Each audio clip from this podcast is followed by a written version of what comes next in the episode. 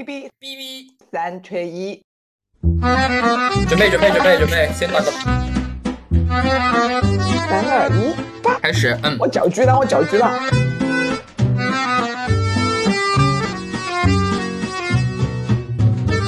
好，各位听众朋友们，大家好，我们是 B B 三缺一。三缺一，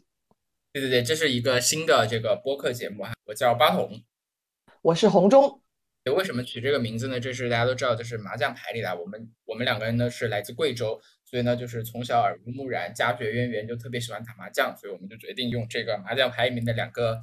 两张牌吧做我们的名字，不过也没什么意义，就是一个代号。然后呢，我们这个节目呢是基于就是我们两个的共同兴趣，然后和大家分享一些呃好玩的事情、好玩的知识，然后呃有趣的经历，还有我们看过的一些书、一些电影、去过的一些地方。看过电视剧、听过的音乐，也希望通过这种方式呢，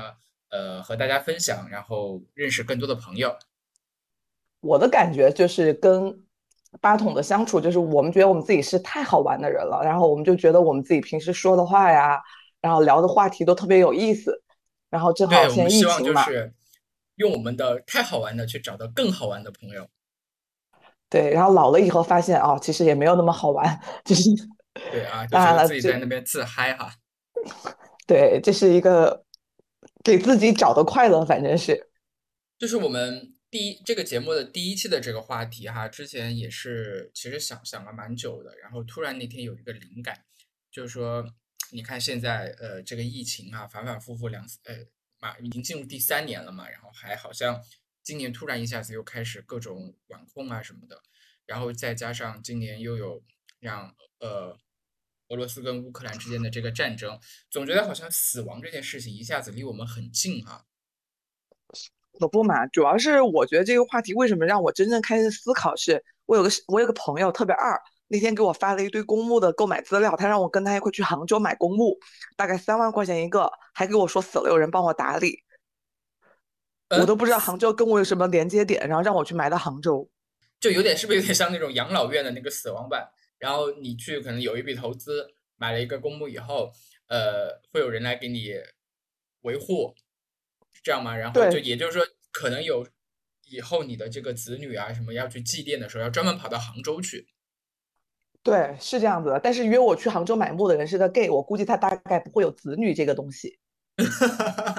对，所以我们就一下，我们就在这个闲聊的时候，就一一下子想到一个比较有意思的话题哈，就是像以前呢，我们都觉得好像是落叶归根，就是尘归尘，土归土，人死了之后呢，呃，很多人都想的是要回回回故乡，然后如果能够葬在故乡是最好的。但是因为现在嘛，嗯，生活节奏也比较快，很多人都各种的方式都离开了这个家乡，我们就就想到说，哎，如果有一天哈，哎，当当然希望那一天能够晚一点来哈，呃，就是对，我生命线特别长，我应该来的挺晚的，我可能能给你送终吧。希望吧。然后就是如果如果如果呃呃去世以后，希望通过什么样的方式呃埋葬，然后通过什么样的方式离开这个世界，我们就突然就想到了这个话题。那我们就我们就我们就顺着刚才这个公墓的话题来说吧，就是呃现在这个公墓已经是呃就是存放骨灰的地方嘛，毕竟呃现在就是不让不让土葬了。但其实，在中国历史上很长一段时间，土葬是一个就是大家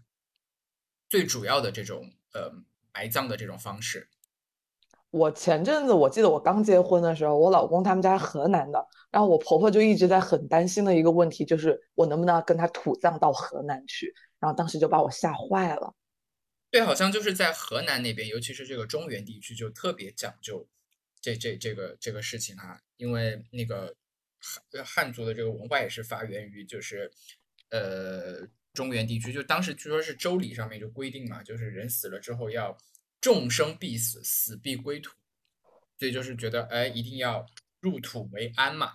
就非常的也而且河河南河河南尤其北方人好像特别特别的，就是讲究，特别的。这北方人很重文化传统嘛，那不然怎么会重男轻女呢？那我感觉北方人都觉得自己家有王位要继承，所以家里面的这个土葬啊，可能也是一样的。他这这一步，第一步是土葬，下一步可能北方人的目标是要安排一点兵马俑跟着一块葬。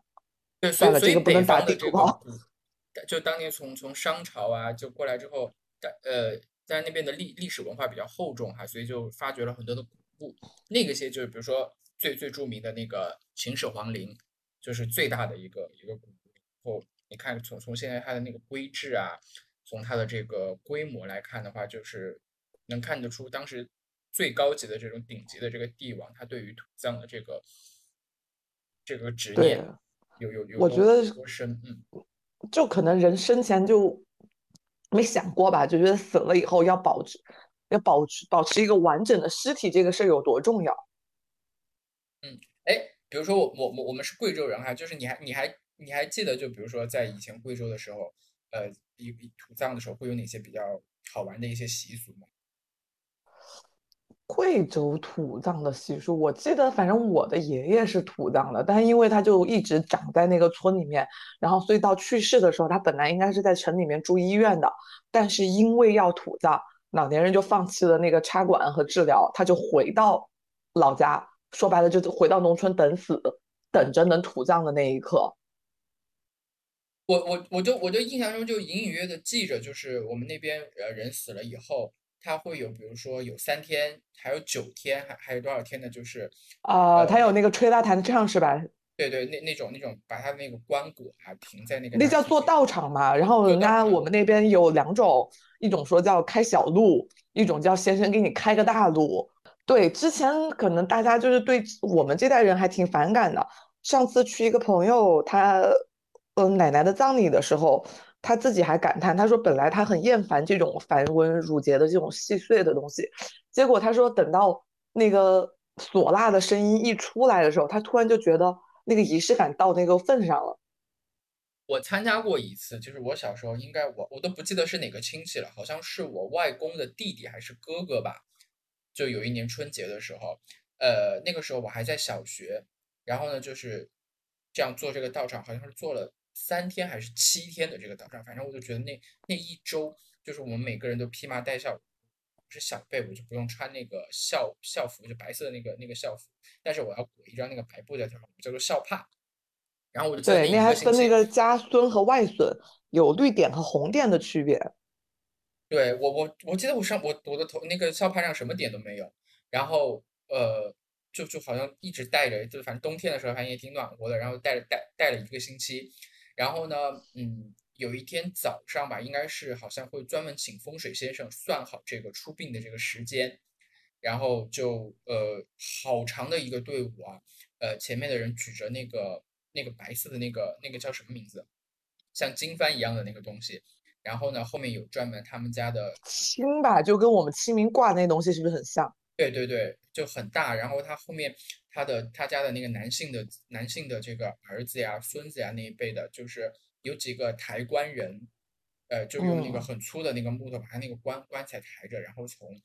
呃从他家一路就是走走到那个坟地，然后专门有一个先生在旁边，就是想喊一些口号就开路的，然后走几步的时候好像还要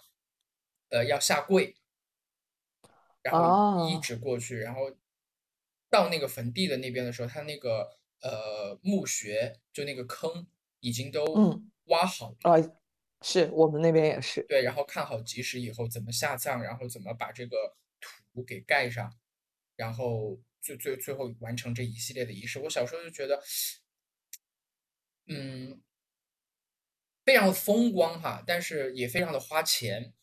但是其实我我当时小的时候就想，那如果他生前的时候把这些钱就是好好的用在说孝敬孝敬这个老人上，不是挺好的吗？这我觉得是两个方面，他觉得生前应该的，死后也应该如此的。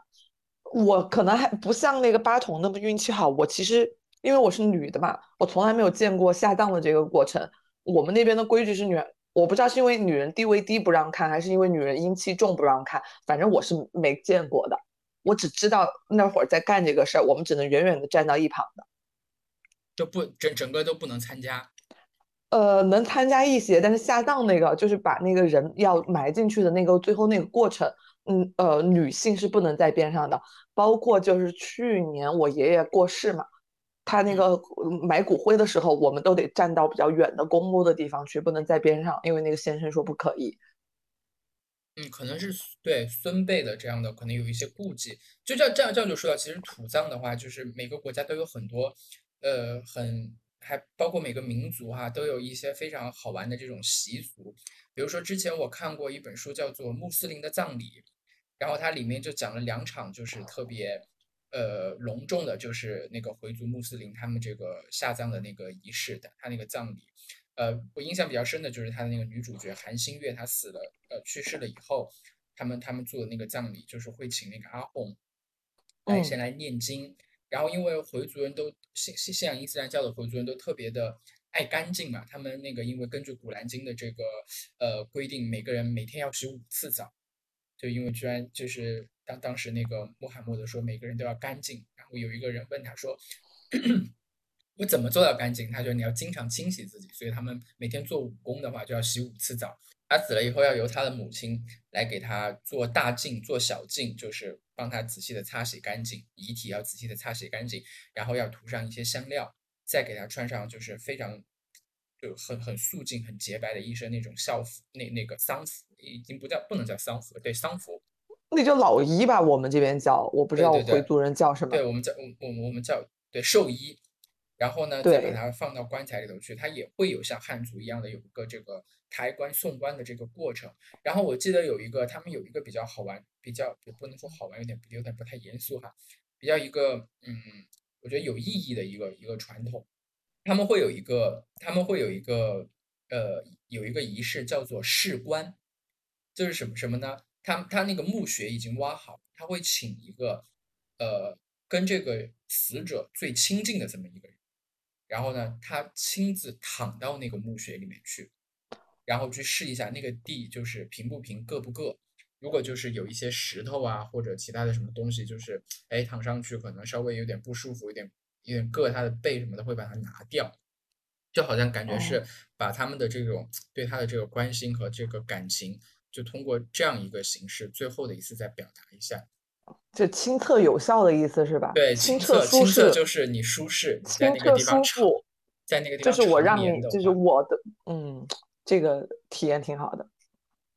还有还有还有，我听说听说过，就是比如说蒙古族，蒙古族的土葬也比较有意思，他们叫做密葬，就是因为我我我们看到哈，就就是我们知道有呃有唐朝的墓，就发现了一些唐朝的墓，宋朝的墓。呃，明清呢，当然更多还有更早的秦朝啊、秦汉时期啊、东晋时期，但是很少发现有，就几乎呃，就是没有发现过元朝的墓哈。然后呃，唯一的一个就是成吉思汗的那个陵墓，嗯，就大比较大规模的，还是只是一个他的衣冠冢，就是他真正的他的那个没有尸骨在里面，对，从来没有找到。这就是就是跟那个蒙古族他们呃对于这个密葬的这个传统有关。就据说呢，他们是说呃。就帝王或者或者高一点人死了之后，呃，送葬的那个人都会被杀人灭口，就不能就不能让人知道你的这个你的这个墓在哪里。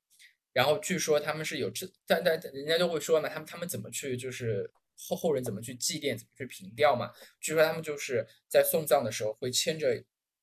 母骆驼和小骆驼，就是那个母骆驼的那个孩子，然后一起等他们埋葬好了之后，你就会当着母骆驼的面把小骆驼杀了。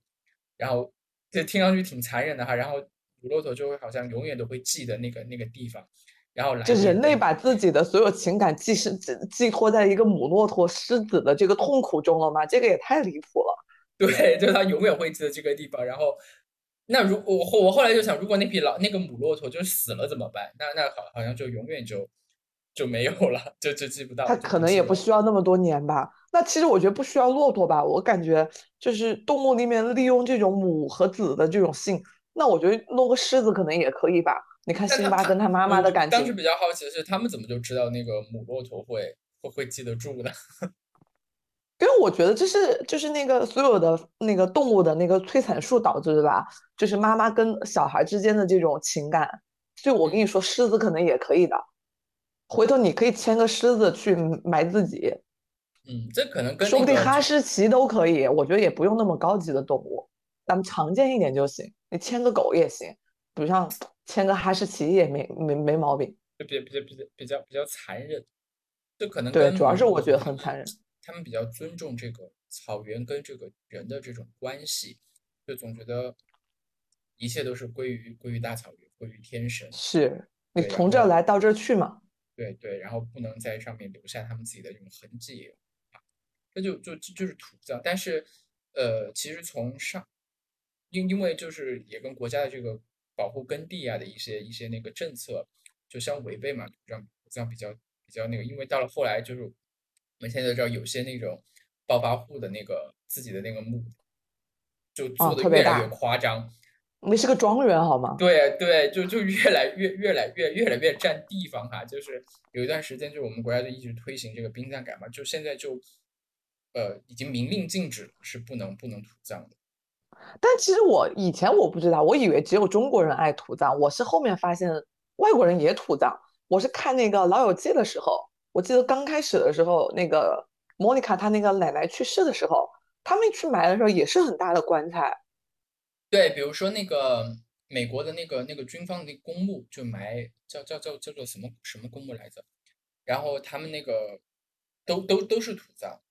因为因为在以前，嗯，以前那个他们火葬在中世纪什么时候，火葬是处死女巫啊、处死犯人的一种方式。你看那个像那个哥白哎加哥白尼哥白尼嘛，对就被烧死的嘛被就。是被烧死的。他们是觉得那个是哦处死异端的一种方式，那个是烧烧烧掉恶魔的，烧掉烧掉魔鬼的。但如果一个善良的人，一个可能跟天主教和基督教的一些传统也有关系。信仰有关，觉得火是不好教教堂的旁东西。边，对每个教堂的旁边都是一片墓地嘛。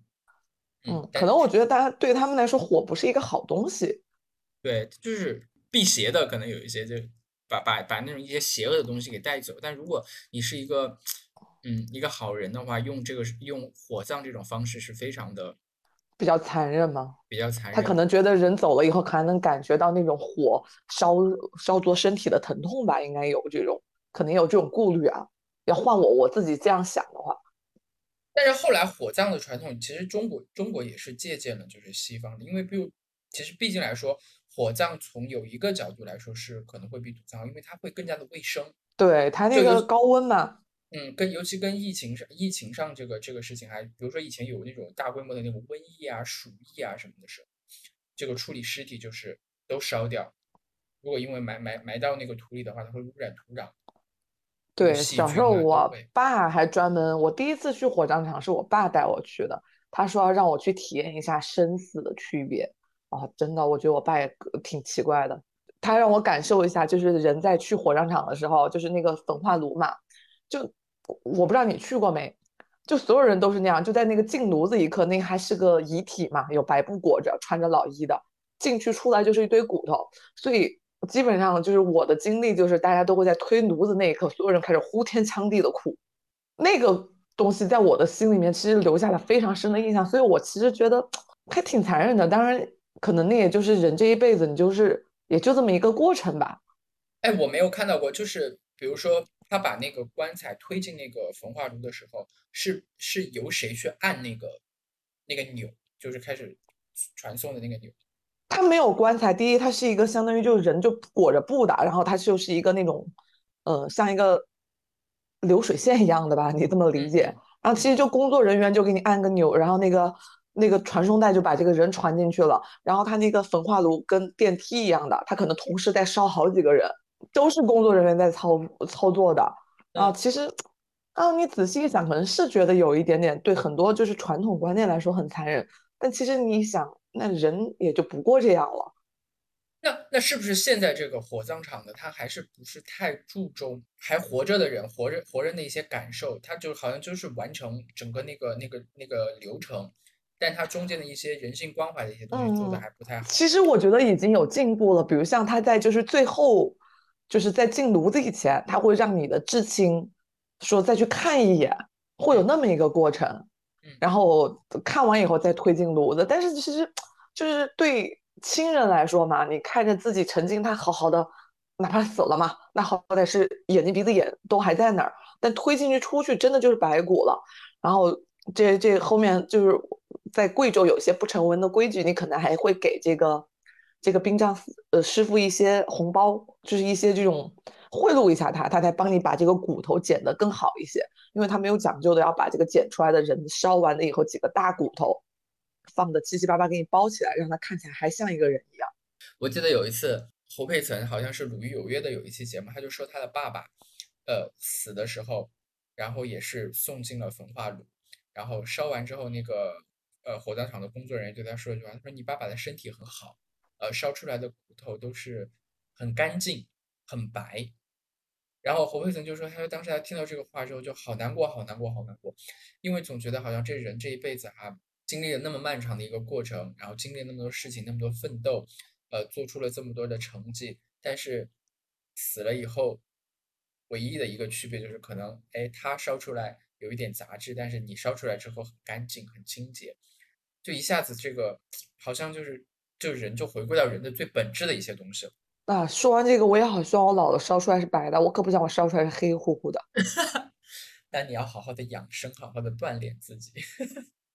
但比如说这个这个火葬，就是就因为我们中国毕毕竟有几千年的这个土葬的这个历史了哈，就在新中国成立后，它有这种被火葬在推进的过程当中，就遇到了很多那种。呃，接受程度上可能民间不是那么高，但是就又又比较强硬，好像就比如说像河南就曾经出现过就是一夜平坟的那种事情嘛。他有一个是一个是个县长吧，那个叫什么平坟县长，后面这个人还因为贪腐，然后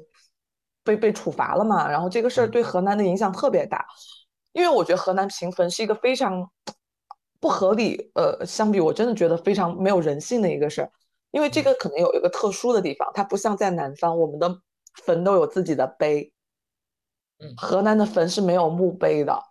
所以他们就是一个就是一个包，然后就是大家可能就凭着就是代代我带你去过的这个记忆，你去找到那个那个包在哪，然后来以此来缅怀祭奠亲人。所以你如果平了，人家很可能找不着了。为为为什么没没有立碑？他们是整整个就没有这个习俗是吗？呃，我不知道是应该是有这个习俗。那第二个，然后我问他们的话，可能说河南那边因为没有山嘛，平原嘛，它没有食材，然后早年这个物资运输没有那么方便的时候，他们也就没有这个立碑的习惯了。我记得就是我我曾祖母死的时候，去世的时候，就他就对这个，他就说我一定那个时候正好是贵州也是在殡葬改革的时候。呃，之前都可以说土葬，然后后来不让了。但是我曾祖母死的时候，她说她唯一的一个一个就遗愿吧，就是一定不要火葬，她就说她一定要埋。但是当时就整个整个整个那个过程也非常的非常的好好好笑哈，就是我曾祖母是一个一个很通透的这么一个一个老人，就在我印象中，他就就是一个呃，他好像出生在辛亥年间，然后还小时候还裹过小脚啊什么的。在我印象，她是一个很慈祥的一个老太太，然后牙也掉光了，呃，但是她她她的那个脑筋非常的清醒，她一直活到了九十七岁才去世。但是大概从她到九十五岁、九十四岁的时候，她就一直跟就是我的什么舅公啊，就是我外婆，他们说，她就说她不想活了。她是一个，她她那种不想活，是不是说呃我我有什么病痛，或者说我有什么就觉得子女都不争气，我活不下去了的那种。就他身体也嗯很很很很好，也不是特别好，就老人老了总归会有一些呃大大小小的病嘛，但是没有那种大病。然后他的所有的子女也非常的有出息，然后也非常的孝顺，就子孙满堂，就四世同堂的那那那种感觉。但是他就觉他就有有一次，我爸爸就问他说：“你为什么不想活了呢？”他就说他是他觉得他这这一生哈都好多事情都已经经历过。好像就觉得自再下去没什么意思，他也不是那种抑郁症非常消极的那种感觉，他就觉得，哎呀，每天就是醒来之后，然后坐在那里也没有什么事情做，然后看着大家忙忙碌碌的，哎，总觉得，呃，嗯，没没有太多的乐趣了那种，就想，哎，就只有死亡没有没有经历过了，没有体验过，就想就就就就想，哎呀，反反正早晚我都要归西的，那早早一点死了吧。他他一种一种这种，他但他在去世前他就说他一定要火葬。然后像我舅公啊，我我姨姥姥、外婆也比较孝顺，就说那一定要当时一定要想办法满足他这个心愿，就特别好玩。整整个那个过程，就在他呃九十六岁还是九十岁，很早之前，他我呃的那些亲戚们，他们就已经去看好了那个呃坟地要埋的地方，要埋的要埋的那个地方。然后还要跟那个就是那个村里的那些农民他们呃那些村民他们啊，要搞好关系搞搞好关系，就是挨家挨户的，就是就是打点打点好，就是也就我们把人埋在这儿，你们不要去告我们。哦，然后比如那天晚上，呃，我我们就是把也不一定是晚上啊，就是人送过来的时候，就帮忙打掩护，就好好，我记得给了好多钱的红包。然后呢，对，好多钱的红包。然后呃，之前还还演练过，就是比如说，呃，我曾祖母什么时候去世了，然后怎么样，就是呃车把它运到村口，然后怎么去打电话，然后怎怎怎么去跟那些农民们把说，呃，村民们说说好，呃，人要来了，然后就准备了很就准备了很长时间，就是那个那个计划。那沙盘推演非常的周到，但是呢，沙盘推演非常的周到。然后我我我曾祖就就就就好好像是全家人都在等他，就是咽气的咽气的那那个时候，就特特别特别好玩。然后他他，但他他他一直就是哎，就身体很好，就一直就等不到那一天。然后他就呃，就他他夸张到什么程度？他他就跟跟我跟我舅公说，就他那一辈唯一在世的一个儿子，他说你你去找人给我念那个《上路经》。就是请那个练完就会走吗？对他，他就说，他就听说，就是把那个道士请过来，然后嗯，说的是呃，有这么一个仪式，念那个经，整个把就会把那种就留恋阳间的那些灵魂怎么的就给带走。哦，然后呃，我那个时候好像读小学三年级还是二年级，我就记得我那天中午去我姨姥姥家，当时我我我曾祖母住在我姨姥姥家，然后一开门一进去之后。烟熏火燎，做法事那种做做做法事，他他他他们家他也就只是那种普通的那种单元房哈，但比较稍稍微宽一点。然后我就就看到我我老我我曾曾祖母的那个房间里面灯火通明的，就点蜡烛，然后香，然后各种那种就是没没有锁，就是那种鼓点声，还有那种那种铃声，然后就有一个有一个道士在那边，呃念念有词的念念什么，然后我就看见我我舅公就跪在我这个。呃呃不，先先先先我曾曾祖母好了，我曾祖母就穿着那个寿衣，就是很很很复杂的一套那种很。那时候他还活着对吧？他活着，对，就是就那个橘子红了里面的那那种衣服，但是就是寿衣。他他就他就坐着，然后就他他就睡在那个床上，然后脸上好像盖着一张那个红布，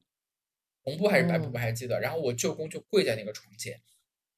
然后呢，那个那个一边一边就念经，那那个道士就一边在那边念经，然后。呃，到了一个他会敲一下那个锣，然后我舅公就就会喊一句说：“你快走吧。”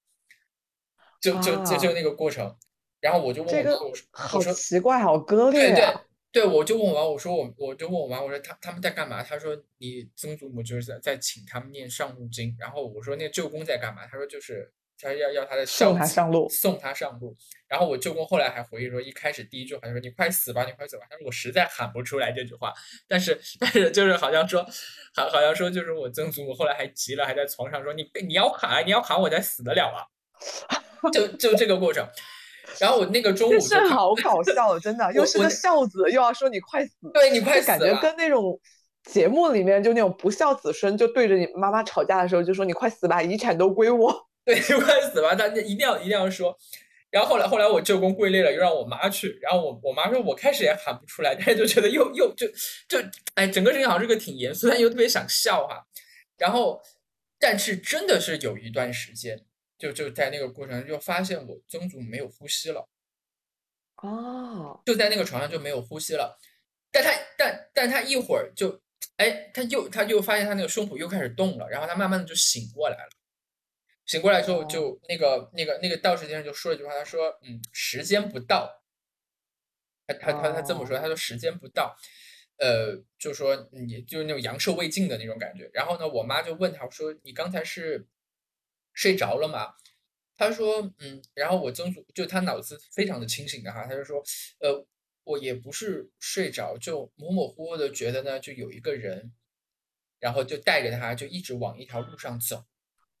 嗯，呃，一直往一条路上走，走走走走走，走到一个一个地方的时候呢，旁旁边就有一个人，他说拿着一本一个小本子，他就问他叫什么名字，然后我妈还觉得他可能是做梦或者脑子不脑脑子清醒，不就是不清醒了。我妈就问他说：“那你还记不记得你叫什么名字吗？”我记得我叫郑翠芬。然后他我曾祖母说，他就我跟那个人说了我叫郑翠芬，然后他说那个人在那个本子上面就去翻，就找他的名字，特别像电影里面生死之生死簿啊，生死簿对，看看那个情，孙悟空改那个情节，阳寿那个，那个情节就是他说那个人翻了好几页，说这上面没有你的名字，你回去。然后他说他说他不让我继续往往前走，我就回来我就醒了。哇，那前阵子上海 那个，我不知道是真的是假的，是他是不是？但是我你想你想你想我曾祖母好像你那那个时候他也不看电视不看电影啊，但这个这个《西游记》看的，这个这个这个桥段，啊，真的还挺还挺真的。那这可能跟那个前阵子的疫情，那不是上海有一个人都被殡仪馆接走，后面发现醒过来吗？我估计他也是一样的。上路了，然后有人问他名字，一查说没有他名字，让他回来了，所以他又醒了。当然，这这个是封建迷信啊啊！我们先要先要先要先要先要说明一下啊，这是封建迷信，但但是一些很很很有趣的这个事情。然后后来他，你看他就那个上路经的这个仪式结束了之后，呃，都还过了几个月吧，就他还很健康的，就是一直存活了几个月。然后有一天晚，那是有一天晚上。哎，我跟你说，我我我我我以前就一直有一个想法，说我要把就是我曾祖母就是临去世之前那那小半年的那个事情写成一个剧本，肯定特别好用。大家现在接接着说啊，那天晚上就那天晚上，呃，我们也是一帮亲戚也全部在我姨姥姥家玩，呃，很多人，有我我外婆、我外公，然后我舅公，然后还有这个姨那个姨。怎么样？然后呢？还有我姨姥姥的儿子几个儿子，然后他那几个儿子还把他们的朋友叫到家里来一起喝酒，然后喝的醉醺醺的，在客厅里面就是划拳呐，各种的，然后打麻将啊，对，打麻将有哭有笑的。然后我就跟我妈妈还有跟我那些其他那些表哥表姐在在在那边那边玩，我不记得几点了，很半夜吧，十点十十一点就很晚的时候。你十点十一点就半夜了吗？小时候嘛，小时候嘛。然后，那那就再晚一点吧，就比如说十二点、十一两点的时候，就突然我一个姨妈就喊了一声，就当当时因为就为了方便照顾我这个曾祖母，他把他的床就挪到了他的那个呃客厅旁边一个比较大的那个饭厅那那那个里边，然后这样的话，他离厕所也近，然后呃大大大。也也方便照顾他，整个整个起居啊，那个行动线短一点。然后，呃，我妈就呃，他们在他那个床的旁边就放了一个那种呃沙发床的那个，然后我妈就睡在那个上头，也也是也是看着他。然后突然我有一个姨妈就喊了一声说：“哎，好像那个呃老妈不行了。”这喊老妈还是喊外婆？我不记得。外婆吧，你姨妈肯定得叫外婆呀。不是不是，他们不是喊外婆，他喊老妈娘还是怎么样的？哦，说说不行了。我就真的是，就是我我我曾经亲眼看到过人断气是什么样子，哦，他他我我妈就因为我妈是医生，然后我妈就赶紧把他就是扶起来，就是说可能是躺着的时候或或者怎么样不顺气不顺，然后就给他顺气，就给他不停的嗯就是麻他的麻麻撒他这个背后背给他顺气，那我就看着他就坐在那个地方，就是真的叫什么叫做有进气没出气。就就就就那个那个那他不停的在往里头吸气，但是呢那个气就出不出来，然后然后这样就就一口气就没提上来，哦，就就就就那个动作，整个人那个动作就没。然后我妈就摸了一下，可能各方面脉搏，看了一下那个眼睛啊什么的，就说，呃，是真的，就是这次是可能是真的不行了。嗯，然后你知道吗？嗯，全家就就好像是，呃。马上进入了，就是要把它那个哦沙盘是吧？开始沙盘了。对对对，就就好像那个那个那个对第一 day 终于到了，然后马上就进入那个模式。好，第一件事情就是穿寿衣。嗯，呃，就马上我姨婆婆就进去把她那个寿衣拿出来，因为那个寿衣特别的繁复，有好几层，然后还要戴帽子，然后怎么怎么穿那个鞋又是那种盘扣嘛。就是我就都不会穿的，然后特别麻利。他们说还好，就是之前演示过一遍怎么穿这个寿衣，几下子给他穿好，给他给他穿好，然后可能也是有有一些简单的那个梳洗，就把把头发呀或者就就仪容啊，对对对，要擦一下，是要擦身子的。对，就我们那边也要净身，应该是。都弄好，然后也是马上打电话去把那个呃，也不是当当时还没有电话，还早一点，还暴露年龄了，然后去跑过去把那个先生就请过来，然后先生也简比较简单的做了一些那个那个仪式那个流程，然后就马上把车联系好，然后跟那个埋葬的那个地方的那些呃村民们打好招呼，就是我们要来了，就就就先遣分队先去了，先先先对先先遣分队先过去，然后怎么安排好。然后呢，我还记得有一个细节特别好，就一定要让我去，让让不是让让我一个舅舅说去买包子。为啥呀？说不老太太生前爱吃包子，不是不是，就是去到时候打点那些村民，就是 用包子吗？就难道不是应该用烟吗？就但那当当然烟啊什么，就是人家到时候可能要帮忙扛一些东西，就是哎打点好，就是特别特别主要要一定要去买包子。好，然后一系列的准准备就绪之后，然后车车也找也也找好了，然后呢就嗯已经好，反正过了好几个小时了，很很很很很长一段时间了，但还还还是半夜凌晨的时候，然后就有有我一个舅舅，把我曾祖母那个时候已经是已经是尸体了哈，就是从七楼背到一楼，就他说他的那个就可能身体已经开始慢慢的变硬了。哦，是，我我觉得他，我觉得这个这个事情可能会留在他心里面一辈子的阴影。就就你想背着一个就已经开始逐渐变硬的，然后从七楼一步步的走到一楼，然后快到一楼的时候，他应该是没有站稳。据说好像人在，比如人喝醉了以后，好像总会觉得特别重啊，是不是？嗯。就其实我那个舅舅挺高大，然后也就力气也挺大的，但是就总总觉得他特别的吃力。然后哇，一一一帮人特别特别热闹的，就是下，因为还还不能太吵，因为怕邻居们知道嘛，就一小小的。嗯。然后走到快到一楼的时候，他就崴了一下，那个脚就崴了一下，然后我曾祖母的脸，他就是就贴到了他的脸上。他说，他他后来跟我们说，他说他当时就知道了什么叫做就是就是冰冰刺骨的那种冰。哦。对，就是那种贴在他脸上，当时他觉得他腿都要吓软了。哎，自己的亲人，人家都说不会害怕的吗？我不知道哎，我不知道，就是到时候就那种情况了是一个什么样？可能那个环境也比较紧张，然后你总总觉得你身上背的是尸体嘛，你知道吗？就跟真人还是不一样。他就说他觉得刺 冰刺骨的那个冰，他马上把那个冻了一下，然后把他送把把送上了车。送上车以后，呃，他们大人就就开去，然后去到那个。那个村子村口了，对对，然后就按照那个演演练的那个过程，一系列的就把顺利的土葬了，是吧？顺顺利的土葬，还挺那就就挺挺挺挺挺折腾的。但是我我我我还记得我曾祖母就是他在呃，就他一直在寻死觅活，也不叫寻死觅活，就想就想快赶快死那段时间，他就一点一点的去就是打点他这个后事嘛，就跟我舅公说你要怎么样，不能再。不能再赌钱啦，不能再不能再怎么样，然后跟我妈说，因为我外婆身体不好，要怎么注意。然后我就记得他跟我妈说，我妈是我是他带大的，然后他就他就跟我妈说，他说，哎，我我我，哦，他哦他他先是跟我姨姨奶奶的那个丈夫说，因为姨奶奶也是胆结石很多病，然后他就亲眼看着他，就我曾祖母身体很好，就看着看着他在家里面输液啊怎么样的，呃，他就跟他说，就如果我去我我我我去了的话呢，我把你的病给你带走。他他他这么这么一句话，然后他跟我妈说说就是呃我去了的话呢，就是我保佑你儿子，就是说我嘛就是飞黄腾达。不，他用贵州话说的叫读书可的，就就就是是还说明老太太还挺显灵了，你还勉强还算个学霸吧，勉强勉强。就就读书读书读书，我就觉得哎呀，我其实挺羡慕他这种状态。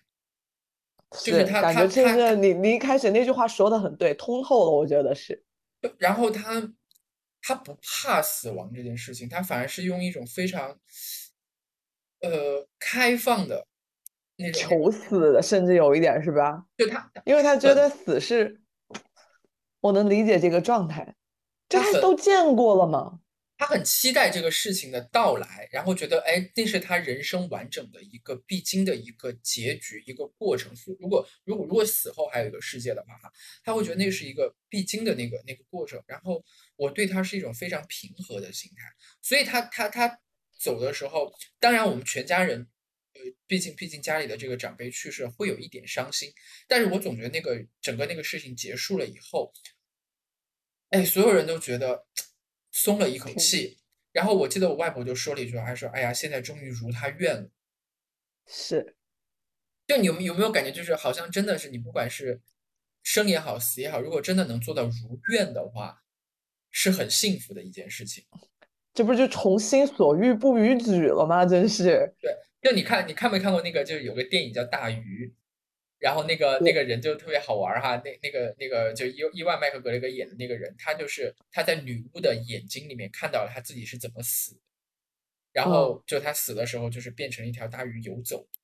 然后哦，他他要死的时候，他就把他所有的朋友叫过来，一起站在那个河边，然后大家像欢送他完成了人生的一个必经的过程一样的，然后看着他变成一条大鱼游走，然后每个人都是喜悦。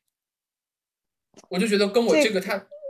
他这个感哦，这个好好啊，对他跟就是我我我们我们欢送你，我们祝福你，对，祝福你，我们祝福你，就是走上人生的一个新的新的一段旅程。然后我觉得在各老子里面不也说过这个事儿吗？说去世的时候不能哭，应该敲锣打鼓。对喜事哈、对啊，就是大家叫红白喜事嘛，所以就是对很就，但是我们那边的就是老老年人会爱说一个说法，就是能够把这种丧事办喜的，其实大部分就是这个人这一辈子就是咱们比较说的比较健康、有福气，对，就是他很嗯善良的人才能 到这样子的状态。如果不是，其实还是不太一样的感觉。嗯，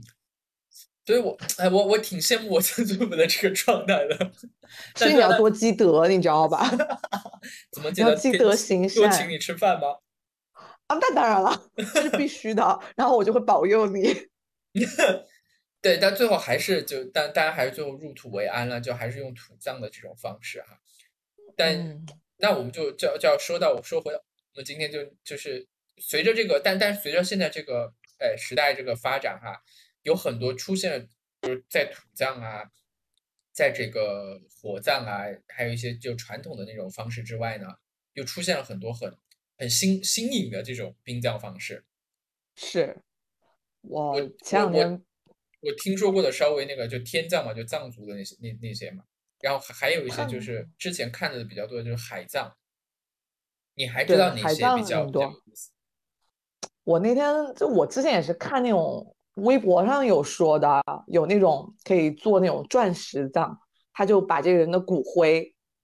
做到那个钻石里面，就大概你可能烧完以后取其中的一部分，因为说火化的骨灰里面含有一点点碳嘛，跟嗯。钻石是一个逻辑，然后就把它做到钻石里面，然后你就可以拿着这个钻石以后去给你未来的儿媳妇、孙媳妇、曾曾曾孙媳妇儿求婚。我天呐，也就是说，他把那个骨灰就通过一定的那种技术的方式，把它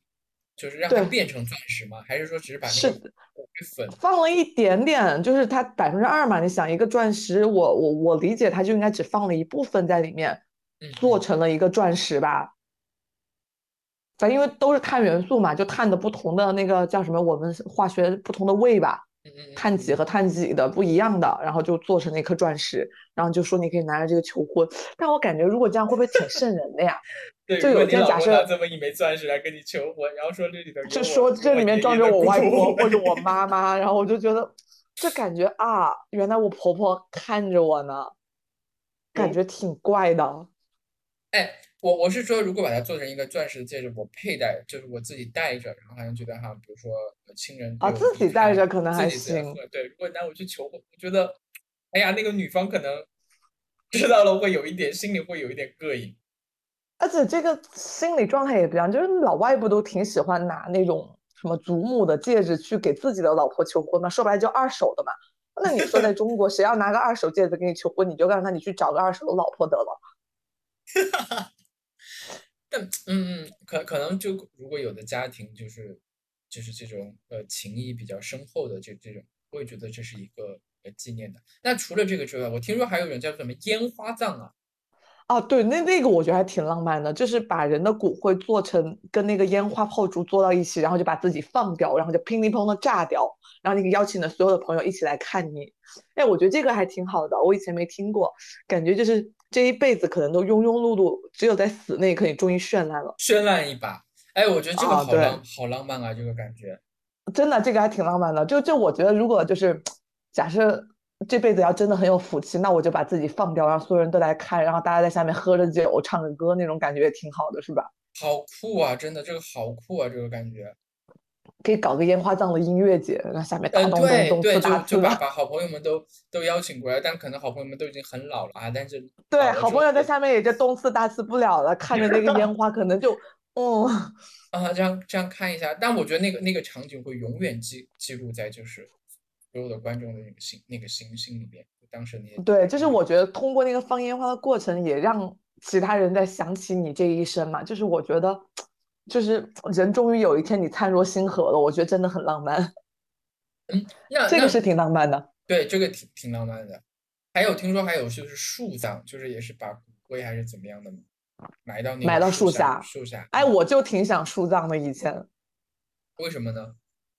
哎呀，谢春花有首歌你听过吗？叫《一棵开花的树》。我的目标就是想把自己种在一棵会开花的树下，然后第二年的时候，我开花的时候，他们就会想起我在这儿。那后面想想也挺奇怪，你化作春泥更护花呀。就那种感觉，你不觉得很浪漫吗？就是而且我想，我想象过我种的那棵树应该是什么样子，就跟那个《肖申克肖申克救赎》里面那个，他跟那个那个摩根弗里曼约定的要去找拿钱的那棵树，那个那是棵大橡树，就是那样子的一棵非常漂亮、树冠很大的一棵树下，嗯，然后还会开花。反正那我一想，那我肯定得扎根在一个土壤比较肥沃的地方，那可能就比较远，所以我感觉这事儿也不太靠谱，所以我可能开花也没人看。都是通过某一种方式，就是延续你在这个世界上给人们的这种记忆。是，就比如说树树葬也好，还有这个烟花烟花也好，就是我记得是好像是谁说过，就是人人死要死两次，第一次就嗯是你真的就是呃肉体上的死亡，就一般意义上嗯的死亡。另第二次就是当在这个世界上最后一个还记得你的人死了以后，那你就是真正的死了。比如说一些大的作家呀，还有那些历史人物啊，肯定是可以永远的对你以什么。形式活在这个世上？你看，为什么我们今天要做播客？我也希望我们老了死了以后，我们的声音能够留在这个世上。哎，那你哎，你有你有想象过，就是你期待中的就是一个比较完美的离开这个世界的方式，那个场景是什么样？离开世界的方式我没有想过，哎，就是啊，我想过，就是睡醒起来突然就死了，或者啊，我知道，我听过一个阿姨吧，应该不算阿姨，一个婆婆吧，她在打麻将，然后她胡了一个清一色，然后太开心了，然后就倒在麻将桌上了。我希望我也是在某一种特别极度欢愉的状态下过去的，比如说大家在吃火锅，然后哐啊，我吃到一块特特别好吃的肉，然后我就去了。就去了。哎，这个是哈，就是在人生巅峰，感觉人生已经到了高潮的时候，然后突然一下子就就好像就对，就那一口就没有了，就笑着那口气就断了嘛。比如像我在跟你一起喝酒的时候，哎，干的这一杯，然后正好举起杯子的时候，突然就没了。我觉得这多好啊！很嗯很极致，就是快乐的极致就是死，快乐到死，对，就嗨到爆。嗨到爆。然后，但我我我想的是，就是我我之前就我想的就是开着房车，然后呢，就是嗯走到哪里死到哪里，然后我也不管就是我死了之后有没有人给我收尸，但是我要在死嗯，前看尽最后一片山河，哇，这个还挺浪漫的啊。就就就但是你这个形式你是叫什么啊？叫孤寡老人，你知道吧？你这个行为一看就是老了只有自己，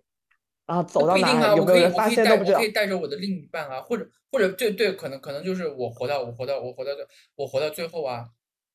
就比如说我我老婆已经已经已哦，你经你给别人送终了是吧？就带着房车，就让他看，然后然后他走到哪你就埋到哪儿了。我都不知都不管埋不埋了，就是随便吧。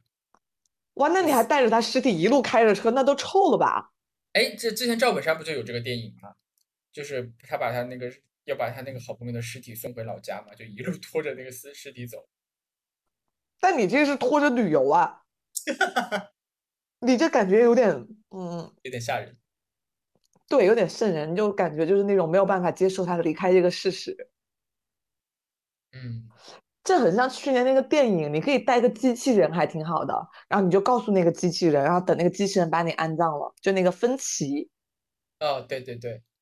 是吧？你你，我觉得像你这个思路，你需要发明一个很好的机器人，然后你开着房车，你走到哪死到哪，然后分歧来帮你善后。所以这个这个话题其实挺有意思的哈，就是我们不能决定我们怎么来到这个世界上，但是好像感觉我们我们现在，我们也决定不了我们怎么离开这个世界。但我可以提前去把它给给设定好。但如果能够按照我们的那个设定，就比如说像那个大鱼里面男主角，或者像我曾祖母一样，就按照他们想的那种方式，那当然是最好的。但是对，就是也也你也不知道，就是最后一天到底是怎么样。对你也不知道你这个安排有没有人愿意去帮你执行，这也是很可怕的事儿。对，所以一定要就是，你看像你曾祖母家大业大嘛，就是家里面子子孙孙那么多。看我们感觉真的就身边老了，真的我觉得可能靠朋友的概率特别大。然后你也不知道朋友能不能活过你，比如像你，我也不知道你能不能活过我。所以，所以要怎么样了？这就要回到那个，要看，要要要早点结婚，早点早点生孩子吗？现在二胎、三胎都能生啊！不不不不，你这思路不对，生孩子解决不了这个问题。那孩子以后也不管你，你的这个目标是要干嘛？永远去交比你年轻的朋友。你像你现在找一个，呃，我们三十岁了吧？你找个十岁左右的小孩做朋友，那等到你八十的时候，人家才六十，那怎么着你也能活过他吧？他他也能活过你吧？他能给你超持一下吧？哎，是哈，就是早点盘算。对，要早从长计议，从长计议，从长计议，从长计议。对其实就是，所以你看，我们朋友们都开始给自己买公墓了。我周围好几个人已经把遗嘱都写好了。哎，如果如果你你你现在立遗嘱的话，你会怎么样？你的财产要留给谁？我没有财产。还是说你会有一个什么样的就是愿望啊什么？嗯，没有想过，主要是我没有财产。你说我要有很有钱，那我可能会好好想想我的钱该怎么花。嗯，我是标准的轻资产人群，就啥也没有，我也不知道我能留给这个世界什么，所以我突然开始想着拉着你来，我们一起把我们一些想法啊留下来，那可能这就是我留给世界最多的遗产。对，所以其实现在哈，你看，就是经经历了这么多几年的这个疫情，看到这么多人。离开，然后哎，突然在这里说一下这个，想一想，我们怎么我们怎么怎么怎么死？嗯，终有终将有一天我们会死去，然后我们怎么来做好这个安排和打算，还挺有意思的。其实其实就是因为为什么就是很多人会恐惧这个死，就因为没有人知道死是什么感觉，最多最多知道濒死是怎么感觉，但是没有人真的能告诉我们死亡是什么感觉。但是其实多想一想，然后也知道它是人生必须必你必须也人生也好，生命也好吧，必经的这么一个过程。哎，慢慢的好像也就不害怕了。然后你刚刚说完那个曾祖母的故事以后，我觉得还有个事儿就是，这人啊，这一辈子得多见识一点，就不要等老了觉得特遗憾啥。这就想起像你曾祖母说的，该见的都见了，该经历也都经历过了。还有就像那个《老友记》里面，菲比说有一段她有个灵魂附在她身上，等到她见到那对娜拉结婚的时候，她说她都见过了，她才走了。就我就觉得人这辈子可能啥都要见过以后，你也觉得你也并没有什么害怕不留恋这个人世间了。对，不留恋了。然后那一刻，我只是等待去一个新的世界，我觉得那就是一个挺完美的状态。这样的话，好像感觉对这个死亡啊，也就不那么害怕。但其实说了这么多，还是希望我们大家都能好好的活着。对，就是活着，然后让把这一辈子活够了，然后等到死的那天，你也就很从容了。嗯，世界道理。这个得得好好努力。可以多采访一下，对，我们可以大家感兴趣，应该可以把他们有一些有有意思的想法和死法，可以告诉我们，供大家借鉴。然后回头我们可以整理出一个什么。呃，供当代人参考的一百种死法，一百种死法，嗯，可以出本书。对，跟满清十大酷刑媲美的。对，就希望大家好好活着。然后今天跟大家聊了这么多，也挺开心的。然后，嗯，我们以后也会不定期的哈，就是不定期的不定想想到一些什么事情，我们就哎可能录几期，或者有时候我们也会邀请一些我们的朋友，比较有意思的、比较好玩的、比较稀奇古怪、奇形怪状的人，跟大家一起来来来分享一些稀奇古怪、奇形怪状的事情，也就是嗯，一些奇奇形怪状的想法。对奇形怪状的想法，然后也希望吧，但是不定时更新哈，也说着说说不定我们就也没有下一期了啊，对，就唯一的一期啊，大家珍惜。大家珍惜，好吧？那我们今天就聊到这里啦，嗯，谢谢谢谢各位谢谢红中，嗯谢谢八通，嗯，拜拜，谢谢拜各位，拜拜。